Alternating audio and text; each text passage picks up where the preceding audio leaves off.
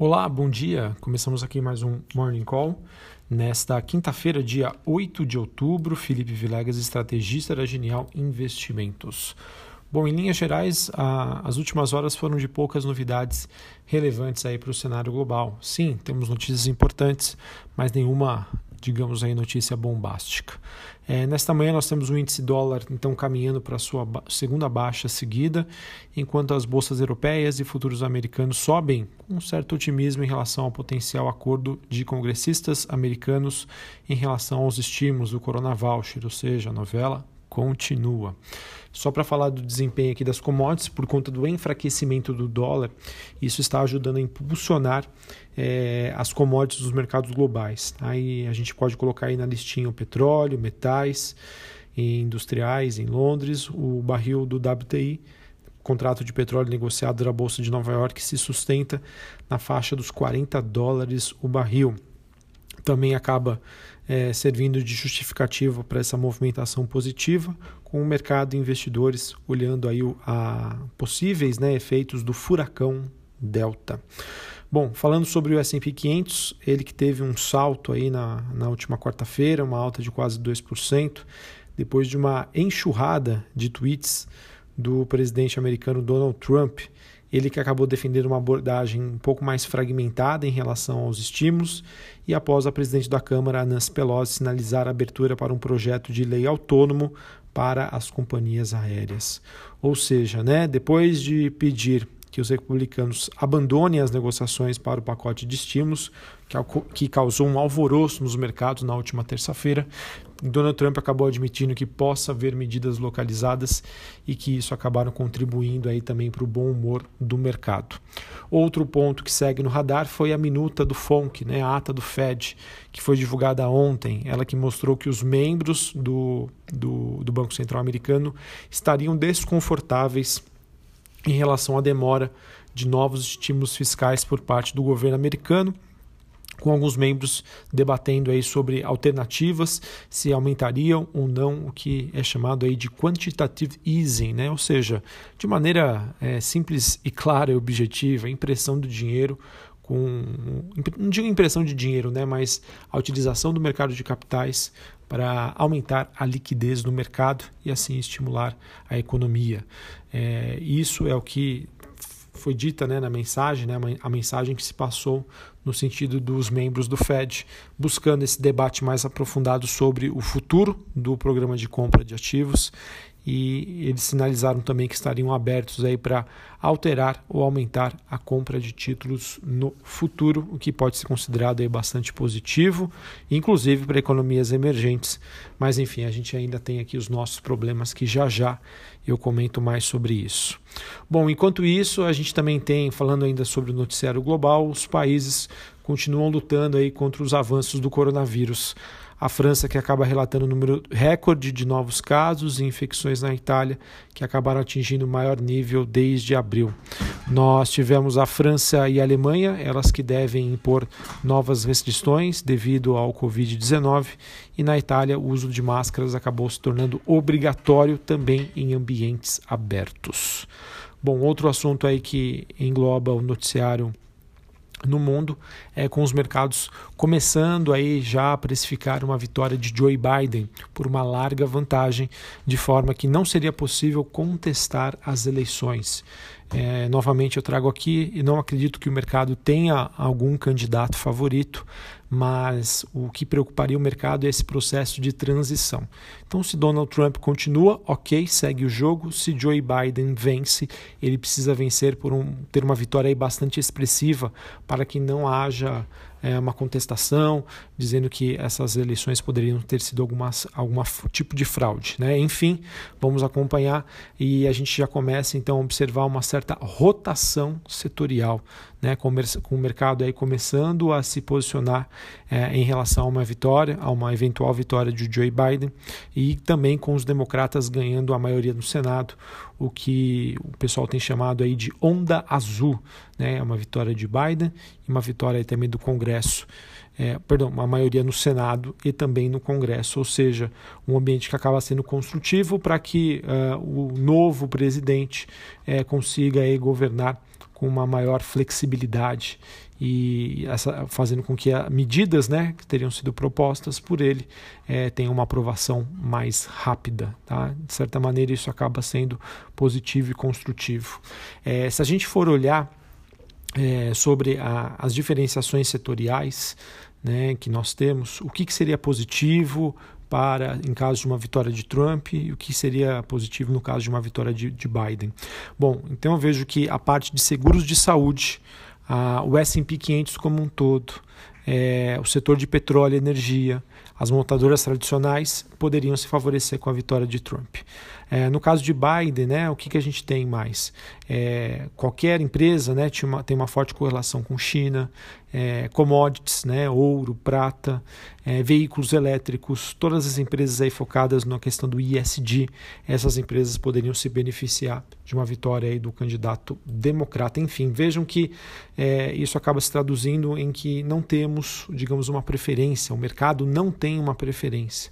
É, a depender da vitória, né, do democrata, do republicano, isso vai impactar positivamente ou negativamente alguns setores. Então, na média, né, o mercado, acredito eu, que deva começar a precificar uma retomada da economia em 2021.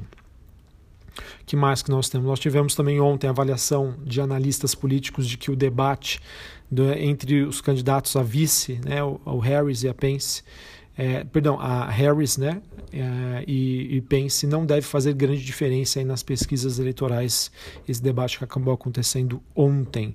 E assim acredito que uh, nas próximas semanas, acho que praticamente o, o, único driver aí do mercado será, sem sombra de dúvida, as eleições americanas e tudo que envolve o processo eleitoral, incluindo aí a questão do Corona Voucher.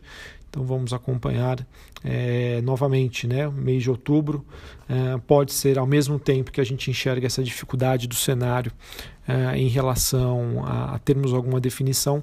Novamente, isso pode trazer algumas oportunidades de investimento. Sobre a agenda do dia, uh, nos Estados Unidos hoje a gente tem a divulgação de novos pedidos de seguro-desemprego às nove e meia da manhã. Uh, antes disso, nós temos também o Banco Central Europeu divulgando a sua ata mais recente de política monetária às oito e meia da manhã. Ao longo do dia nós temos também vários dirigentes do Fed que discursam o mercado que fica de olho aí sobre os próximos passos do principal banco central global. É, aqui no Brasil, deixa eu dar uma olhadinha se, o que, que nós temos para agenda. Ah, às 8 horas da manhã, dados de IPC, eh, dados de inflação, calculado pela FGV. E às 9 horas da manhã, dados sobre vendas no varejo. A depender de como for esse dado, a depender de como for esse número, pode impactar aí nas nossas varejistas. Acho que vale a pena então acompanhar e ficar de olho esse número que sai às 9 horas da manhã. Aqui no Brasil, a gente segue em um ambiente ainda de muitos ruídos envolvendo o quadro fiscal. Então, mais uma vez, ontem, a gente teve um desempenho bem aquém dos principais mercados globais por conta de toda essa confusão em relação às questões fiscais, os planos de, de Paulo Guedes, governo, Congresso, entre outros. Tá? E a gente também não pode deixar aqui de comentar sobre a carta do Fundo Verde, o fundo de Luiz Stuberg, é um dos mais famosos, mais reconhecidos aí pelo mercado. Ontem ele fez um alerta aí para o gigante risco fiscal presente aqui no Brasil. Tá? Acredito que também, de certa maneira, esse relatório acabou fazendo preço aqui no mercado. Bom, para a gente finalizar a parte, é, falando aqui sobre a parte corporativa, poucos destaques, mas queria trazer aqui para vocês é, dados da, e, da ABPA é, mostram que as, as exportações brasileiras de carne de frango in natura e processada em setembro é, tiveram aí uma queda de 2,3% em comparação com o mesmo período do ano passado. E as receitas somaram aí é, quase 480 bilhões, milhões de dólares em 2020, ou seja, um número ainda 20% abaixo do que aconteceu no mesmo período do ano passado.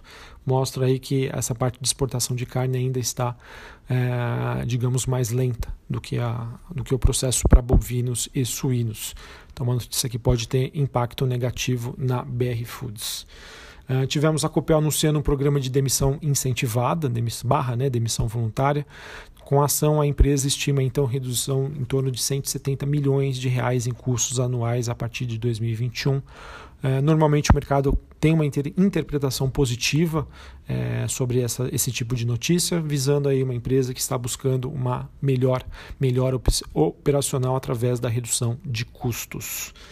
Hum, que mais? Nós temos aqui também é, dados que restaurantes têm um, estão tendo um faturamento 40% menor que em 2019 e as perdas acabam sendo maiores a depender do tipo de serviço, a localização e o público-alvo. É, de acordo com a reportagem do Valor, os restaurantes populares estão se recuperando aí mais rapidamente. Uh, tivemos também uma matéria da Broadcast mostrando que a Moody's, agência de classificação de risco, considerou a oferta de ações da Natura, ela que pode movimentar cerca de 6,2 bilhões de reais através da emissão de novas ações AN, como um fator de crédito positivo para a empresa e sua subsidiária Avon. Novamente, eu já comentei aqui, a, a Natura estava queimando muito caixa por conta dessa, desse processo de, de aquisição que ela fez da, de uma das suas principais concorrentes. Então, isso, a depender de como for essa oferta, sem sombra de dúvida, vai ser bastante aí positivo para a companhia. Uh, e só para finalizar aqui, a BNDES disse aí que quer vender cerca de 2 bilhões de reais em debêntures da Vale. Uma reportagem que saiu na Reuters. A venda deve acontecer até o início do próximo ano, segundo o diretor do BNDES. É, o governo federal também que deve se juntar ao BNDES participações na venda das chamadas debêntures participativas da Vale. Então, novamente aí a gente tem essa notícia. Não acredito que isso gere algum impacto nos mercados, muito, muito, muito ao contrário, mas é uma notícia importante, uma notícia relevante e que mostra aí o, o BNDES cada vez mais focado né, na, nas atividades de fomento do que propriamente aí um fundo de investimentos. Então vamos ver aí como que os mercados reagem nesta, nesta quinta-feira, principalmente aqui em Brasil. Vamos ver o quanto ainda pesa sobre a questão fiscal. É, vejo que o mercado cada vez mais tem cobrado atitudes no lugar aí de somente palavras ou promessas. E se elas não acontecerem, a gente deve continuar monitorando aí a bolsa de lado. Um abraço a todos, até a próxima, valeu.